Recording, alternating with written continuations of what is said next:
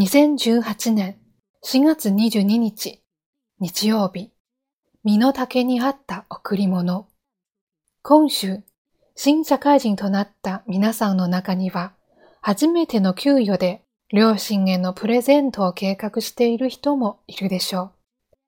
今では中堅社員となった M さんも初めての給与でプレゼントもののスカーフを母にプレゼントしました。感謝の気持ちが伝えられたことと、自分で働いたお金を使っての贈り物に少し誇らしげに思えたと言います。ところが、母から少ないお給料の中からこんな高価なものを買って、あなたの生活は大丈夫なの？と、息子を心配する連絡があったのです。M さんは、親孝行のつもりが逆に母親を心配させてしまったかなと思い、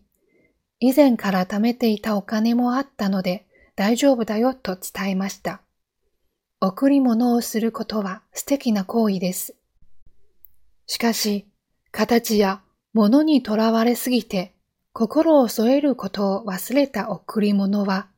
もらった側にとっては素直に喜べないものになってしまうこともあります。感謝の表明は、心が主で、物は銃と肝に銘じておきたいものです。今日の心がけ、あらゆる行為に心を添えましょう。